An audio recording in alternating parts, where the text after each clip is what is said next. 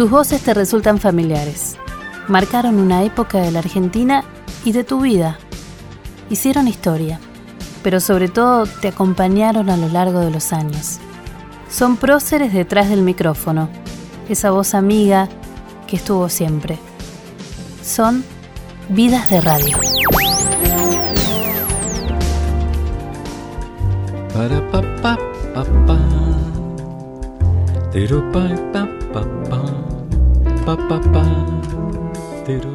Hola, soy Julio Lagos, el locutor, sí.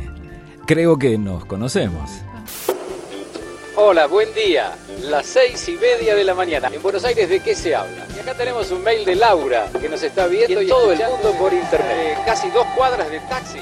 ¿Cuál es el Arquitecto Adolfo Pérez Esquivel, Premio Nobel de la Paz. Muy buenos días, le habla Julio Lagos desde Radio El Mundo de Buenos Aires. Buenos días.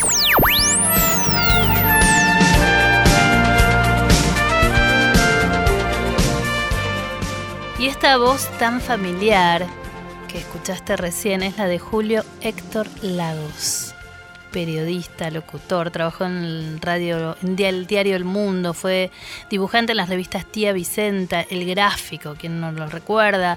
En Radio Municipal dio su inicio a una larga carrera en la radio. Y hoy está aquí para compartir este Vidas de Radio, ¿no? En donde entrevistamos a aquellas personalidades de este soporte, de este medio que amamos tanto. ¿Cómo estás, Julio? Gracias por venir. No, a ustedes gracias por la invitación.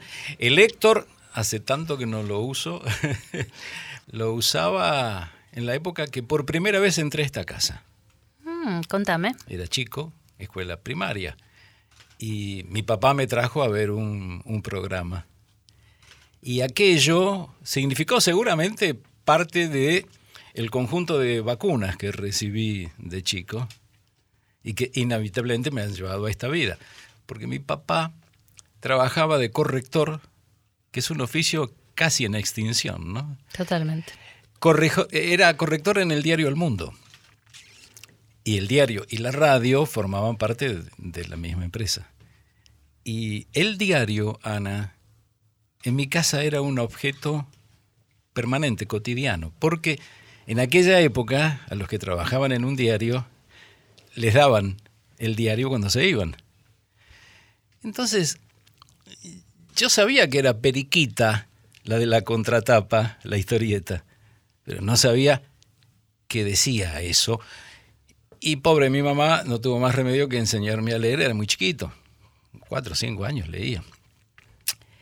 Y, leía el, el diario. Y además la redacción del diario era un escenario frecuente porque cuando mi papá empezaba sus vacaciones, el último día de trabajo era como un rito familiar. Nos llevaba a comer porque el diario tenía un restaurante. Y ahí tocaban los músicos que trabajaban en Radio El Mundo. Samuel Aguayo, por ejemplo, un gran arpista. ¿Qué te digo con esto? Que esos ambientes fueron para mí normales. La redacción. Yo me acuerdo de un flaquito que muchos años después supe que había sido Conrado Nalé Rox. Increíble. Era redactor del diario. Y el taller, el taller, el- los bloques de plomo para el linotipo que ya no existe. Todo No, este te digo que yo, conjunto. yo empecé en gráfica y en los 90 todavía estaba el corrector y todavía se diagramaba no en computadora y el linotipo existía. Sí, la botella de leche en el, en el taller. Exactamente, pero ¿y la radio? ¿Entraste a la radio en Radio El Mundo en este edificio? En este edificio, claro. ¿Y cómo fue? ¿Qué, qué es lo que recordás de ese día? ¿Qué El estudio era un programa que se llamaba El Tribunal del Deporte. Lo auspiciaba una empresa suiza célebre por sus productos lácteos y el chocolate. Y, y como mi papá trabajaba en el diario, eh, consiguió que le, le regalaran una bolsa con productos. Buenísimo. Era Gardel cuando llegó a casa. Y, y me acuerdo de las, las sillas. Y eh, muchos años después, cuando yo empecé a trabajar aquí en Radio El Mundo, en el 70, hice un programa a la tarde, el jefe de estudios era un señor de apellido Densa, que había estado en aquella época. Es muy hermoso todo esto. Y la verdad es que sí, que hay personajes entrañables que por ahí no son conocidos, eh, pero que me gusta mucho que los rescates. Ah, Peloso, Alberto, Control Central. Acá son todos jovencitos, no lo conocen. No, pero son el- estas paredes si hablaran, seguramente se acordarían de tanta gente que fue tan importante. Vos sabés que eh, hoy la física cuántica y todas estas cosas eh, coinciden con algunos temperamentos que son más bien tradicionales y antiguos. Eh, yo creo que hay energías dando vuelta, seguramente, seguramente. Y vos fuiste ese día, viniste, perdón, y al Tribunal del Deporte Sí. y saliste enamorado de la radio o dijiste, me gustaría trabajar en radio o no, eras muy chico. Es que además escuchábamos radio todo el tiempo. La radio que estaba configurada con un esquema eh, cultural y familiar de aquellos años. Un aparato único que lo manejaba papá. ¿sí? Y, y se escuchaba eh, al mediodía, cuando almorzabas, orquestas en vivo, tangos. Y después, a la vuelta del colegio, eh, Tarzán, inevitablemente. A la noche, Pérez García. A la noche, noche, como mi papá trabajaba en el diario y llegaba de madrugada, mi mamá se quedaba esperando en la cocina y escuchaba un programa de valses de Radio Porteña, LS4, lo que hoy es Radio Continental.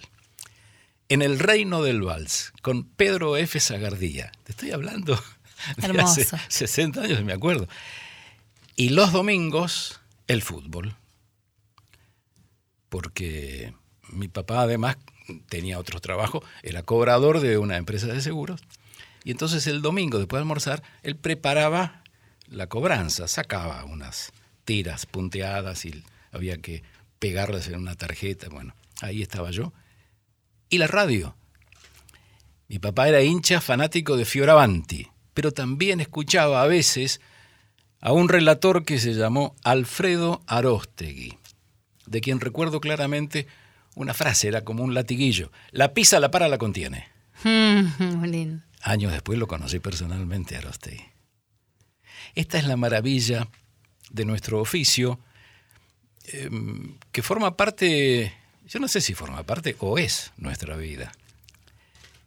Hemos podido acercarnos, en muchos casos, a quienes admirábamos de chicos.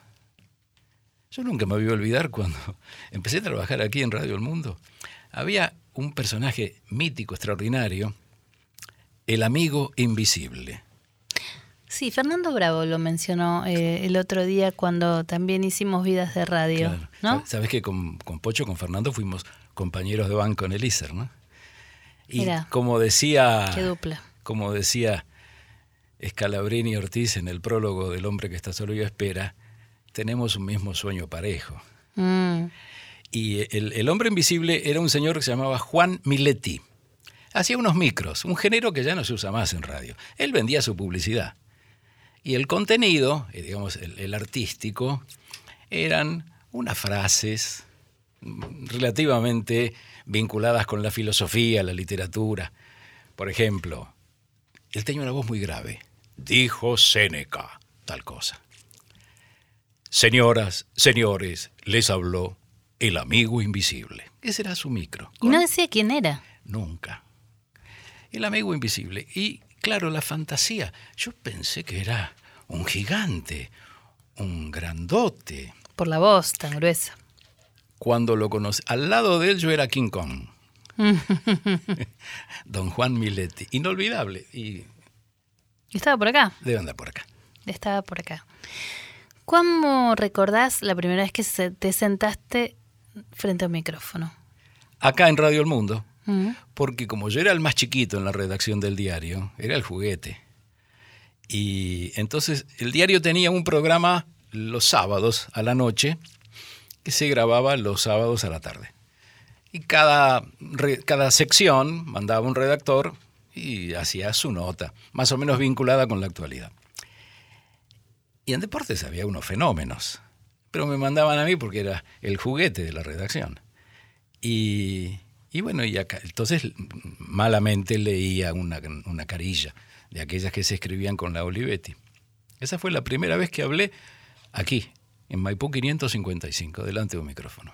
Y sentiste que te gustaba, me imagino, porque... Me encantaba. Porque ¿cómo terminas en el LICER? Bueno, eh, eh, eh, una de las veces que vine acá, había un crítico de cine, el diario tenía dos. Calqui, nada menos, Calcaño, y, King, que era el, King era el gallego Manuel Rey. Y, y una vez King acá, un sábado me dijo, me miró, ¿no? Tipo muy elegante. ¿Te gusta esto? Y yo, sí, me gusta, señor. y la década de los 60 fue inigualable, maravillosa. Juan 23, el primer quinteto de Astor Piazzolla, la bossa nova, Frondizi, eh, primera plana, la televisión privada, por decir algunas cosas. Y e- en ese recorrido tenías mucho trabajo. Entonces yo estaba en el gráfico, escribía en el gráfico y hacía unas encuestas misteriosas. Y un día Hugo Guerrero Martínez me dijo, ve a Radio Municipal, que allí hay un señor muy interesante, Julio Álvarez Vieira, para incluirlo en las encuestas. Y entonces fui y me quedé en Radio Municipal. Estaba en el subsuelo del Teatro Colón, entrando por Arturo Toscanini, que es el pasaje que forma parte de Viamonte Sí. al 1100. Y ahí estaban el Mono Villegas, Troilo, Borges, Piazzola, Sábato, Antonio Porquia, Carmen Guzmán, eh, Salgán, Rivero, Siria Cortiz. ¿Cómo no te vas a quedar? Increíble. Entonces empecé a trabajar ahí. En aquellos años, te hablo 1963 hasta 1966, la Tierra estaba un poco tibia todavía, pero ya no se veían los este, dinosaurios por la esquina. Y mm, en aquella época, para determinadas tareas delante del micrófono, vos tenías que ser locutor o locutor. Una ley que no se ha modificado, simplemente que en- aquella época se cumplía. Y entonces dije, bueno, yo tengo que ser locutor. Todo, todo aquello que venía con tanta emoción del pasado, seguramente ahí se canalizó. Y fui al ISER, el ISER no tenía sede propia, ¿No? no. El ISER de prestado tenía las aulas del Otto Krause después de las 7 de la tarde, para los teóricos. Y los prácticos, cuando Radio Nacional, que estaba en la calle Ayacucho, Mm. o Radio Belgrano, que estaba en la calle Uruguay en 1200, nos prestaba un estudio, teníamos el práctico. Fui, di el examen de ingreso, me bocharon, ¿Te bocharon? Sí, sí. Ah, pero si vos averiguás, hay un montón de compañeros que después pudimos trabajar, que, porque era muy exigente todo. Bueno, y al año siguiente fui Insististe. otra vez, ya ahí estaba Bravito que venía de San Pedro, y fuimos compañeros todo, todo el curso. Y esa radio era bien diferente a la de ahora. No te hablo ni mejor ni peor, pero era más glamorosa, tenía est- estos micros, por ejemplo, del hombre invisible que hoy serían extraños tener. Sí, yo creo que nosotros fuimos un poco un eslabón intermedio, porque cuando nosotros trabajamos, empezamos a trabajar, ya no había público en los estudios, ya no había orquesta estable, ya la radio era más unipersonal en la concepción y en la realización al aire, y, y se achicó absolutamente todo, incluso los espacios.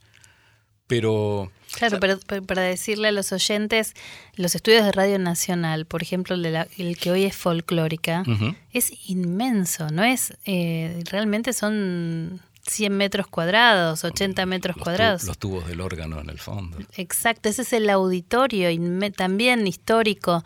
Eh, hoy los estudios de las radios nuevas se construyen en cuartos eh, más chicos, Sí. de 3x3, 4x4. Sí, yo creo que nosotros, Anita, estamos como el gusanito en el terremoto. Mm, Sabemos que hay un lío bárbaro, pero no entendemos de qué se trata. Y me parece que lo que sí hemos aprendido es que todo es provisorio. La gran novedad que hoy nos deslumbra, ya sabemos que dentro de un cuarto de hora puede ser vieja. Lo único que no cambia es la esencia. ¿Cuál es la esencia? Llegarle al corazón del que escucha. Los procedimientos han variado mucho. La, la pantalla chica, eh, blanco y negro, muda, con Buster Keaton, cara lavada, era cine. El de hoy, 360 grados, pochoclo, es cine. Igual eh, hay, me quedo con una palabra para, para antes de ir a, a- a una pausa, que es, vos dijiste que la radio te acompañaba. Siempre. Esa también sigue siendo la esencia de la radio, ¿no? absolutamente, La compañía. Eh, cada maestrito con su librito.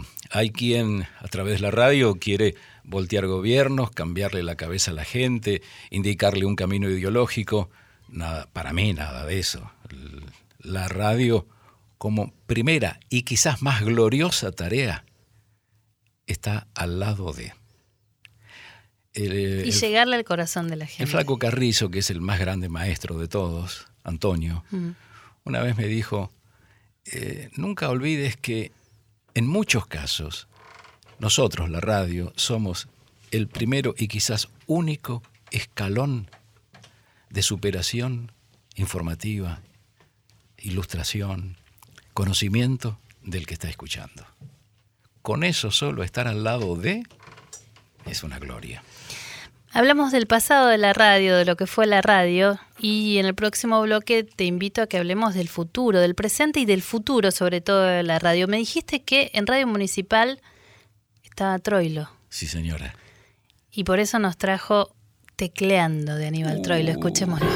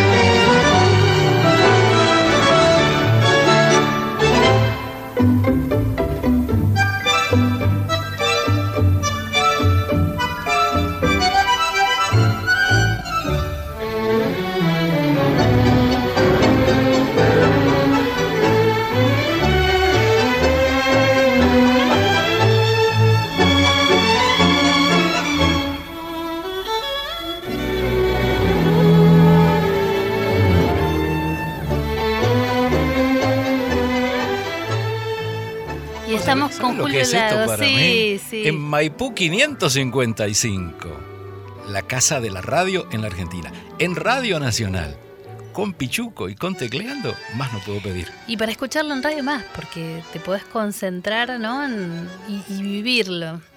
Esas, de esas eh, noches de la familia alrededor de la radio, ¿no? Esa foto. Y Ah. yo tuve la, la suerte enorme de, Anita, conocerlo personalmente. Mi primer libro, que fue ¿Qué haces Buenos Aires? Un, un libro con fotos, yo sacaba en el diario, bueno, después lo puse. Me lo editó Peñalilo. Y el libro es un mamarracho, pero tiene prólogo de Aníbal Troilo. Qué lujo, lujazo. Y, y, y Troilo estaba en Radio Municipal, ahí lo traté mucho, y yo era un pibe. ¿Con quién te cruzabas en Radio Municipal? Recordemos. El Mono Villegas. Pero te los cruzabas. te Sí, los estaban ahí. No, aparte yo, yo tenía un programa un ratito a la semana. Este iba todos los días. ¿Cómo me iba a perder eso? Los Mackin Max, los hermanos Ábalos, Antonio Porqui, el de las voces, eh, eh, Borges Sábato, eh, Panseri y músicos, todos los que quieras. El Mono Villegas, eh, Un momento, un momento de municipal, de esa municipal, con estos personajes que recuerdes. el final. El final porque me levantaron en el programa porque había un tipo extraordinario, se llamaba Augusto Bonardo, el nene Bonardo. Extraordinario, impagable. Eh, yo lo menciono en el último libro, porque él escribió, se había desatado una campaña macartista en la Argentina y él salió en defensa de los artistas y los escritores y los músicos. Él que no era ni por asomo de izquierda, pero era un fenómeno. Y escribió un libro, Antología de un asco en la Argentina. Y entonces lo prohibieron. ¿Y qué hizo Laguito? Fui y le hice un reportaje a Bonardo y me, me levantaron el programa en Radio Municipal. ¿Año? 66, 1966. Tremendas, tremendas épocas que hemos vivido lamentablemente en la Argentina y que no terminó ahí, ¿no? Te hablábamos del pasado, pero también vamos a hablar de lo que fue el futuro. Y te digo algo, algo que vos por ahí no sabías que mm, había hecho por primera vez, no sé si en Argentina o en el mundo, el señor que tengo al lado mío, que se llama Julio Lagos. Escuchemos. La mañana de Julio Lagos. Hola, buen día, las seis y media de la mañana. Hoy es martes 13 de mayo de 1997. A partir de este momento, por primera vez, estamos saliendo en vivo, en directo, en tiempo real, por internet, a todo el mundo. ¿Cómo se te ocurrió? Ya, decime. Em, primero, principal, yo no soy para nada un experto en tecnología ni en nada de eso. Resulta que eh, varias cosas coincidieron eh, cíclicamente, casi yo diría históricamente. Argentina eh, genera oyentes lejos, porque siempre hay una diáspora, siempre se van argentinos. Bien, eso por un lado. Y, por otro lado, yo había escuchado que había unas cosas raras. Me, me invitaron unos muchachos de una empresa llamada Startel, que era Telefónica y Telecom, para presentar aquello que era Internet. Como yo me levantaba muy temprano, a las tres y media, para decir hola, buen día con esa voz, me levantaba muy temprano. Y encima hacía el regreso. Así que vivía con sueño, Ana. Entonces, como un guarango, no fui a esa reunión, esa invitación. Pues pensé que plomada será esto. Y fueron otros compañeros, otros muchachos, pero yo no fui. Y quienes organizaban esto fueron tan amables y tan cordiales que pasaron por alto esta tontería mía y me volvieron a invitar. Y ya me parecía muy grosero no ir y fui yo solo. Eh, en el centro, con sueño, por supuesto, masitas secas, café, una pantalla, como una pantalla perlada cuando dabas los dibujitos para los chicos. Y yo digo, ¿qué será esto? Van a dar diapositivas. Y no les estaba funcionando el tema, porque la señal eh, venía por línea, era dial-up se decía. ¿no? Uf. Bueno, Me acuerdo. claro. ¿No te puedes acordar si sos muy chica vos? No, me acuerdo Bueno. del dial-up. No Entonces, y yo decía, ¿a qué vine? ¿A qué? Y ellos estaban nerviosos porque era un papelón. De repente se empezó a formar la imagen de arriba para abajo, despacito. Y ellos chochos, me dicen, "Eh, ahí está, este, la Casa Blanca. Y yo vine acá, tengo sueño. Que Clinton, la hija de Clinton, todo eso. El perro, ya, ya me iba. Y dice, el gato de Clinton. Ya me estaba yendo y escucho miau. Te digo, ¿esto tiene sonido? Sí. Ahí yo digo, bueno, entonces si tiene sonido, a mí me sirve para la radio. A partir de ahí empecé un camino a las piñas, pues no sabía nada, y el martes 13 de agosto del 97 salimos al aire por primera vez. Em, digamos que el ambiente no era muy propicio. La productora comercial del programa me dijo, esto es para una élite. La productora periodística se enojaba porque yo le prestaba atención al chat con los oyentes, simultáneamente con el programa. Bueno, acá está Internet. Dos años después pusimos la primera cámara, que también eso fue discutido. No, porque le quita la magia, es este, televisión. No, no, porque si nosotros vendemos en la tanda convencional un agua mineral, el vendedor puede decirle a la empresa, te bonifico con un aviso en internet. Yo tengo la botella en la mesa, la muestro. Es humo en bolsas, una engaña pichanga, pero es una forma... Pero estamos hablando de 1997. Sí, señora. 98. Sí, señora. No era, digamos, hoy no- todos los programas tienen WhatsApp, Sí. por ejemplo. Sí. Y el WhatsApp, eh, el WhatsApp ha venido, uno de los programas que yo hice era El programa es usted. Empezó en Radio Continental en el 75 y después 76, 77 y 78 lo hice en Radio Belgrano. El programa es usted. ¿Y cuál era el vínculo? La carta, aunque parezca mentira, la carta con estampilla y sobre. Yo tenía biblioratos llenos de cartas de los oyentes en aquella época estaba prohibido el llamado telefónico, fue eh, Hugo Herrera ¿Por? Martínez, porque había un concepto eh, que, que formaba parte de la reglamentación que se ponía en riesgo la transmisión. Bueno, pero fue el negro, el peruano fue el que sacó el jabón del palo. Y después vino el teléfono. Y hoy tenemos WhatsApp.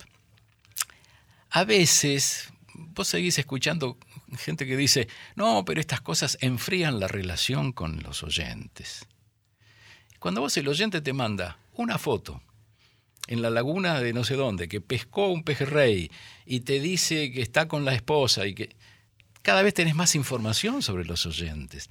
Porque si vos me preguntás cuál es mi objetivo en radio, mi objetivo es tener cada vez más oyentes.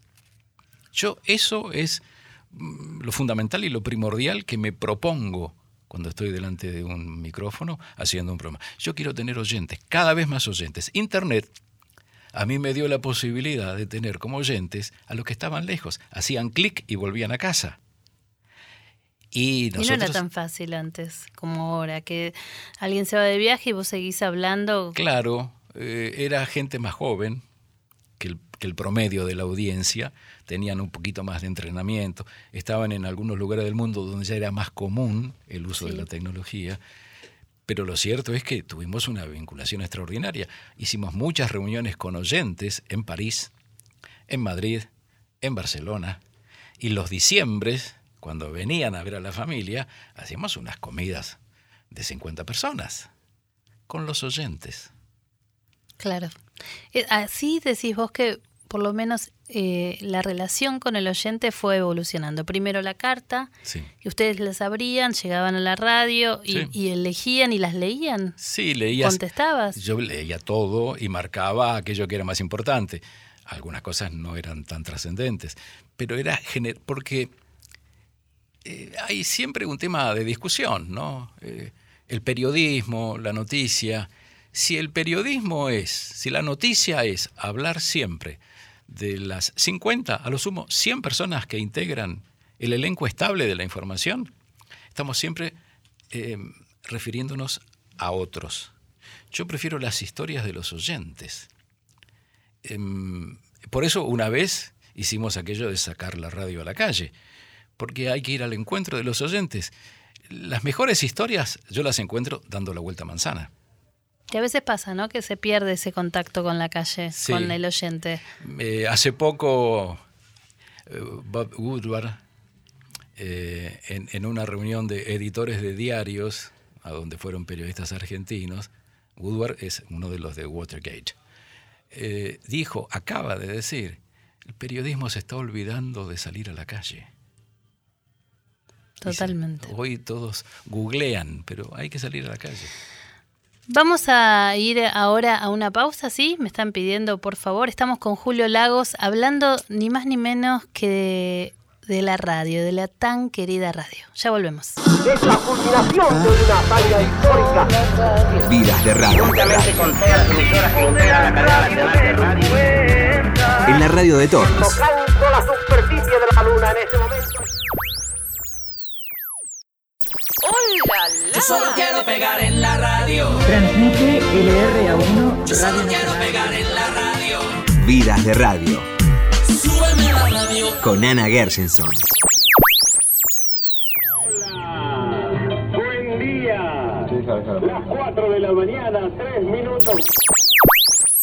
Recién estabas contando que te, que te llamó García Vicio para Sí. ponerte esta 4 de la mañana. Él- Él me propuso una tira de dos horas. Una tira es un programa todos los días, lo que todos queremos, lunes a viernes, dos horas. Fantástico. Y, y yo estaba sin trabajar. Digo, sí, gallego, ¿cómo no? Este, me dice, eso sí, a las 4 de la mañana.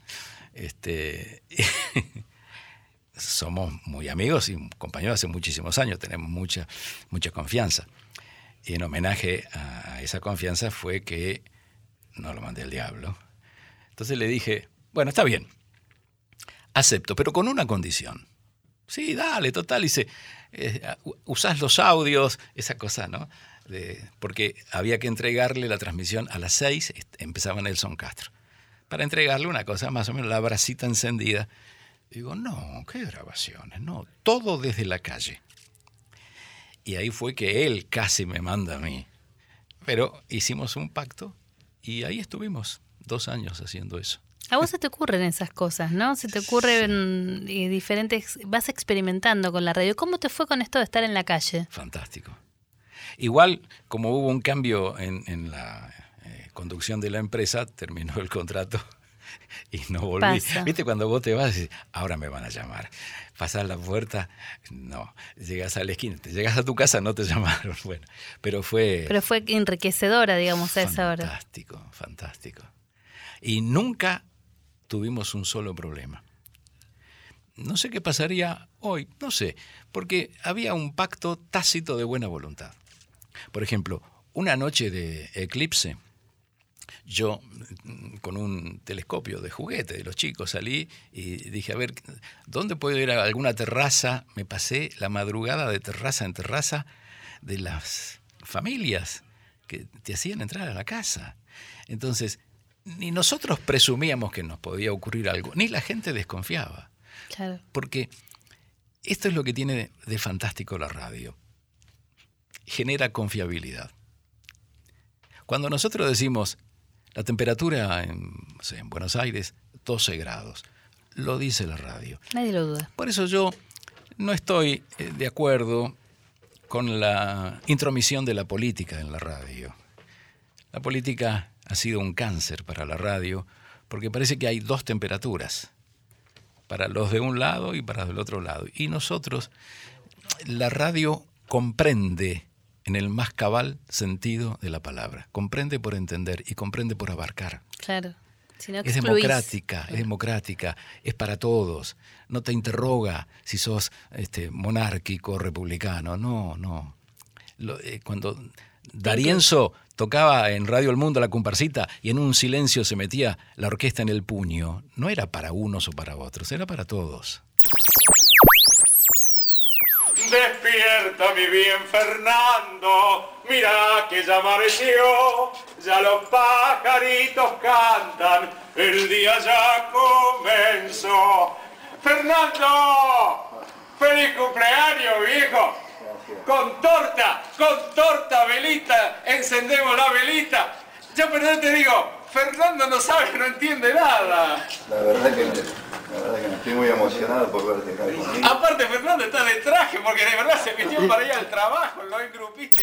¿De dónde sacaste esto? Y bueno, tenemos buenos productores en Radio Nacional. Una madrugada lo fui a despertar a, a Pochito, a Bravo. Era el cumpleaños.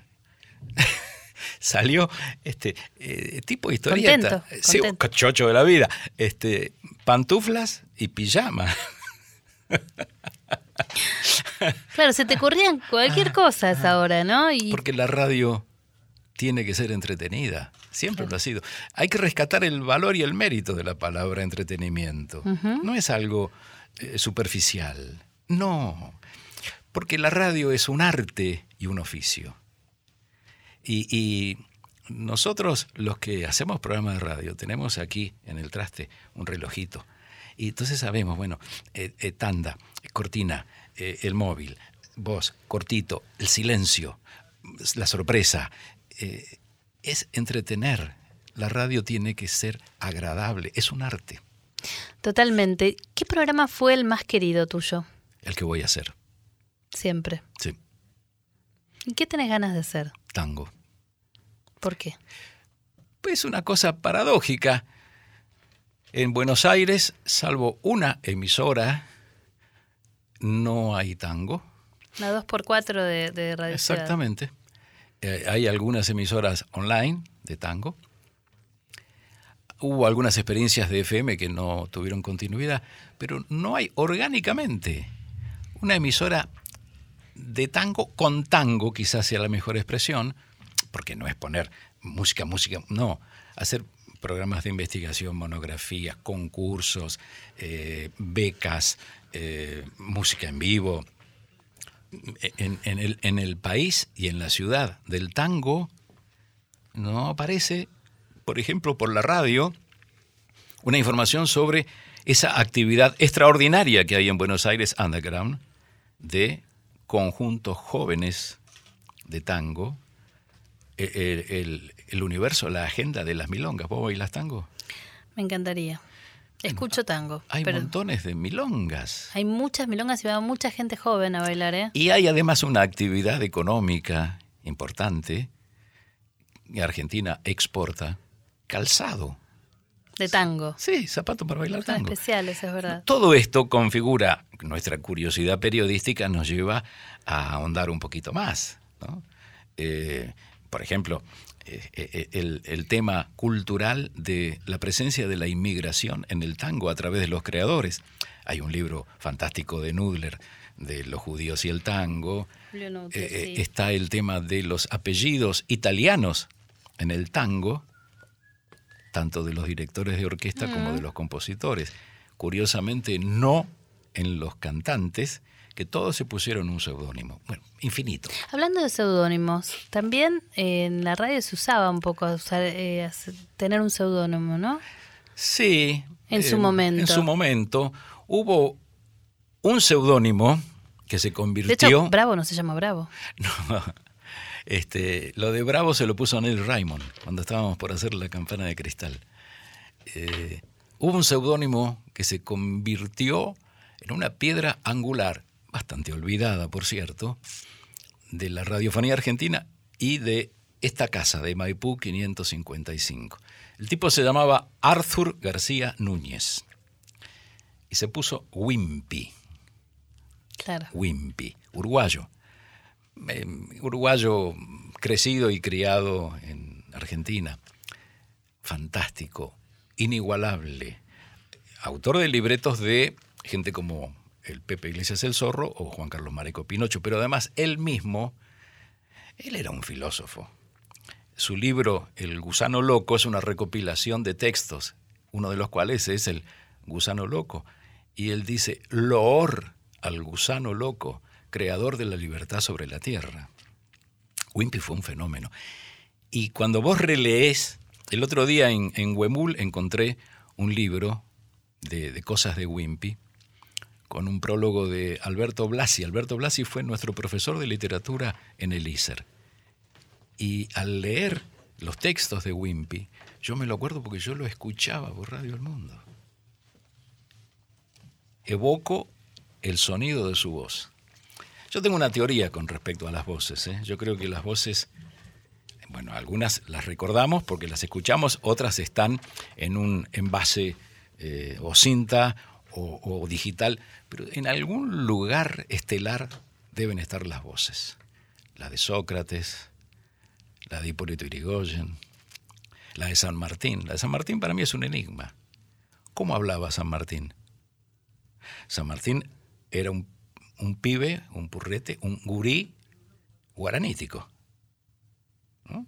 Sería hermoso poder saberlo, ¿no? Y después se hizo un pibe andaluz, porque se crió en Claro, Málaga. Claro, claro, claro. Y cuando vino, que parece que era pintón y tenía Sí. lo suyo. ¿Y cómo hablaba? Yo pensaba también si tenía una voz gruesa o si tenía una voz finita, que hay muchos. Sí. Como, me pasó a mí con Miletti. Por ejemplo, no sabés. Ahora, eh, de ese seudónimo, de esa manera de, de hacer radio, ¿no? A esta, que es muy diferente. Eh, hablabas de los libretistas. ya, ya los libretistas, no, no- así como los correctores, no, se extinguieron en la radio. Sí, mm, me parece que de todas maneras no tenemos que hacernos lío con las palabras. Cambiemos libretista por productor. Era el productor. Era un poco el productor. Porque, ¿qué pasaba? ¿Sabes quién hizo la revolución? Fue, fue un tipo tan extraordinario, de esos personajes casi renacentistas que hay cada tanto. Yo he conocido algunos. Brasco. Feliz Luna, Florencio Escardó y este que te digo, Antonio Carrizo. Antonio Carrizo fue un fenómeno, un gigante. Y fue en esta casa, él tuvo dos grandes etapas, Radio El Mundo y Radio Rivadavia, contrapuestas. Radio El Mundo era lo fino, lo elegante, y, y Rivadavia era lo más popular. Cuando estaba acá, vos sabés que había un buzón, se llamaba el buzón de radiodifusión, donde vos tenías en la continuidad, se decía. Señoras y señores, muy buenas tardes. Aquí estamos en LRA Radio Nacional, en este espacio dedicado a la música folk. Tenías que leer todo. ¿Por qué tenías que leer todo? Entre otras cosas porque muchas veces el que leía no tenía cuerda propia, no tenía vocabulario. Se ceñía a eso. Terminaba.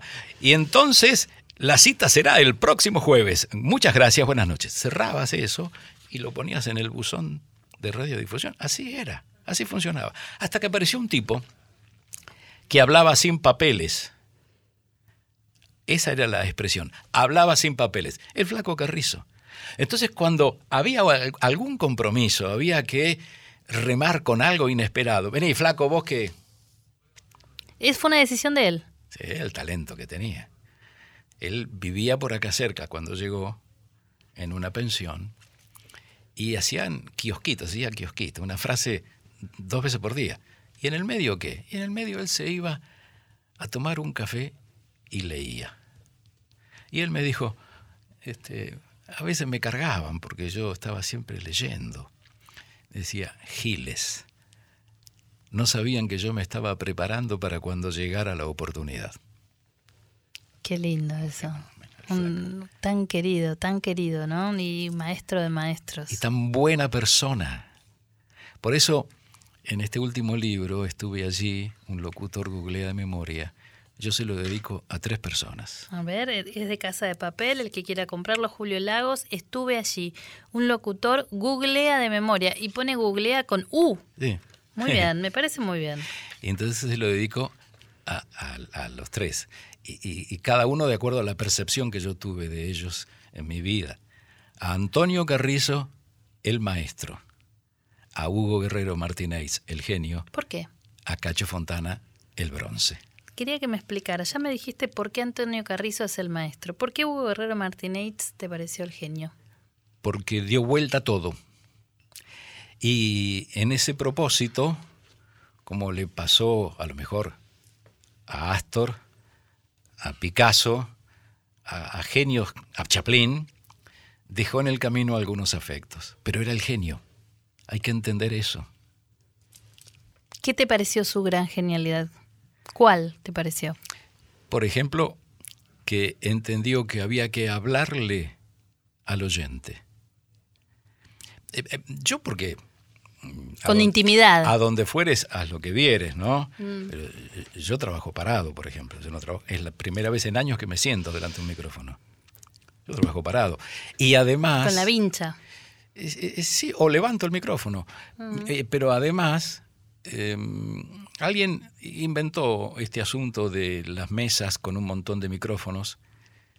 Y entonces hay como una actitud corporal que es hacia los costados.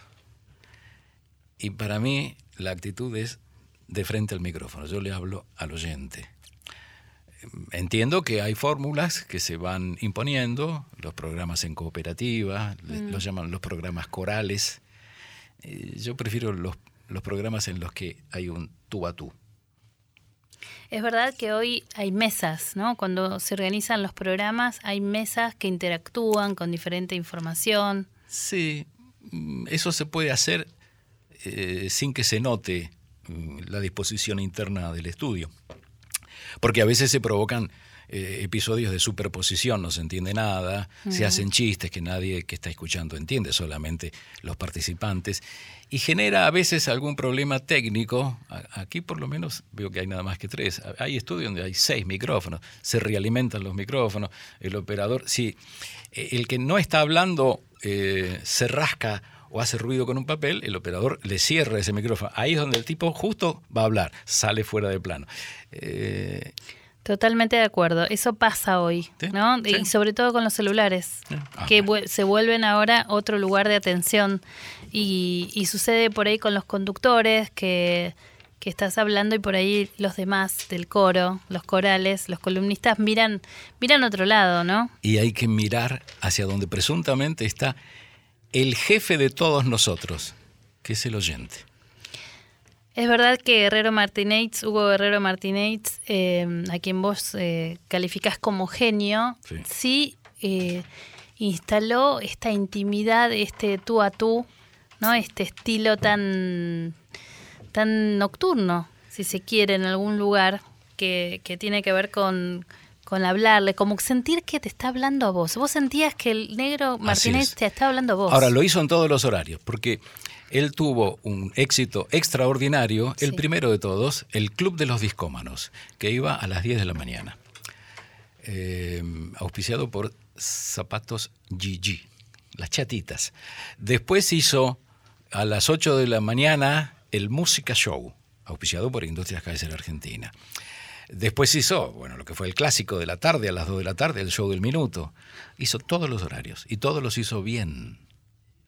Es verdad, es cierto. Yo- a mí me queda mucho más eh, lo que fue su programa a la noche, ¿no? Claro. Pero es verdad, pero la verdad es que es- fue un genio. Un genio. Fue un genio. Cacho Fontana, por último. El bronce. Exacto, el bronce. El bronce, porque Cacho es la institución. La institución. Es la consagración institucional de este oficio nuestro que está en crisis. El, el- el- el locutor tiene como bastión y como ejemplo máximo a Cacho Fontana.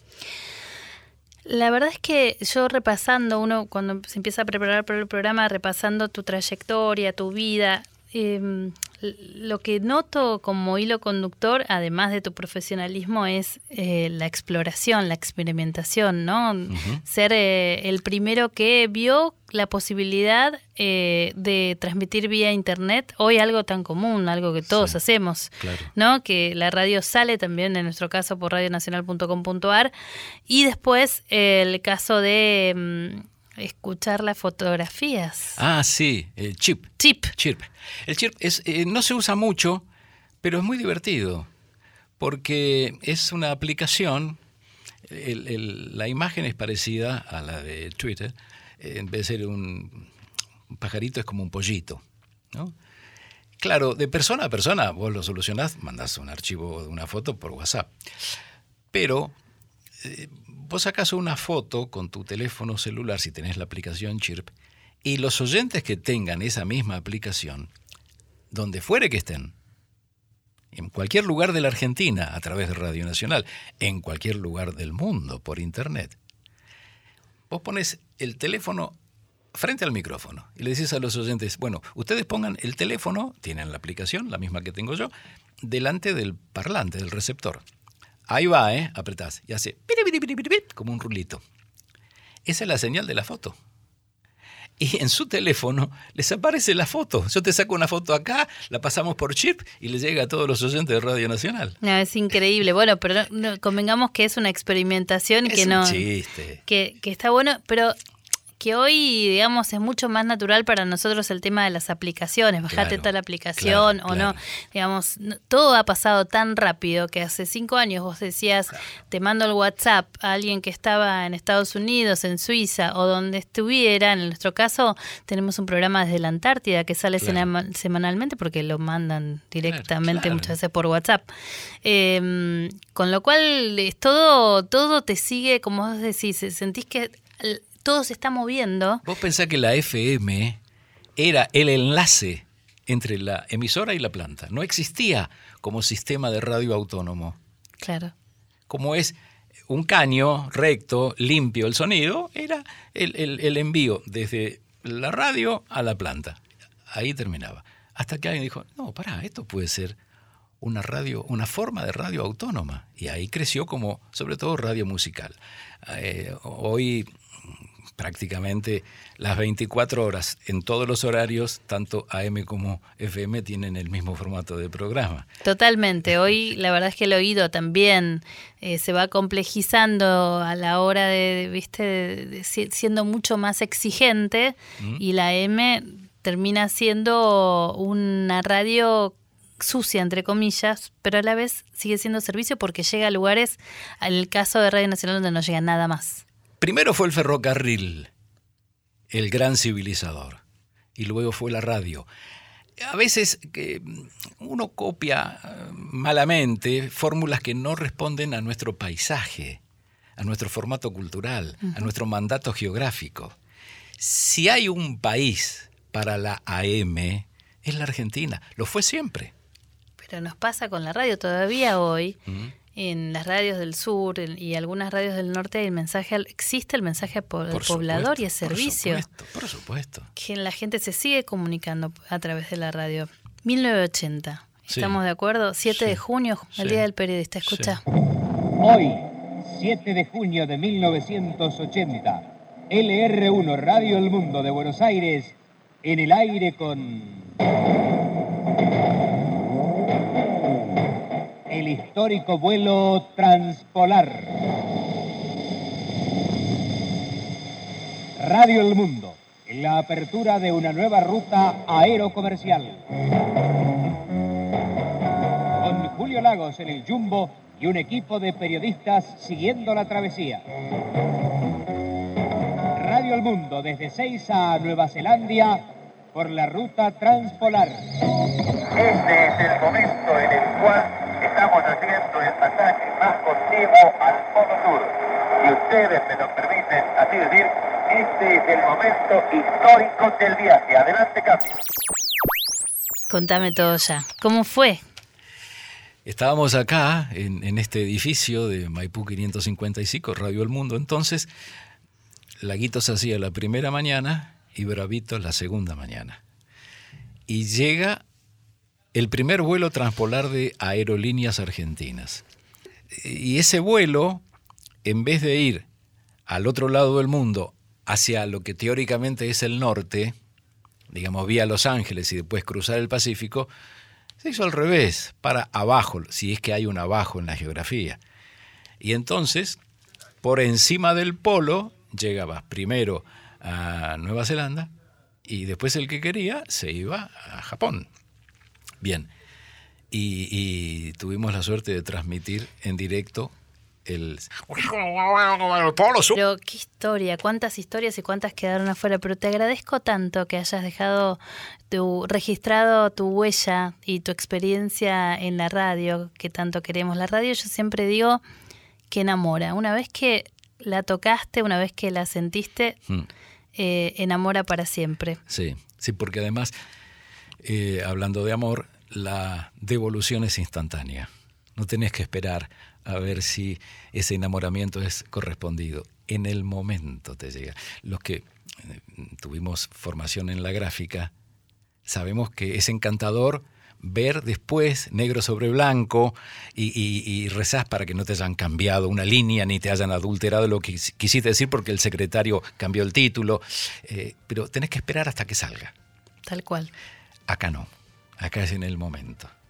Eh, y, y yo agradezco mucho todo lo que me pasó, pero mucho más, mucho más lo que supongo que me está por pasar.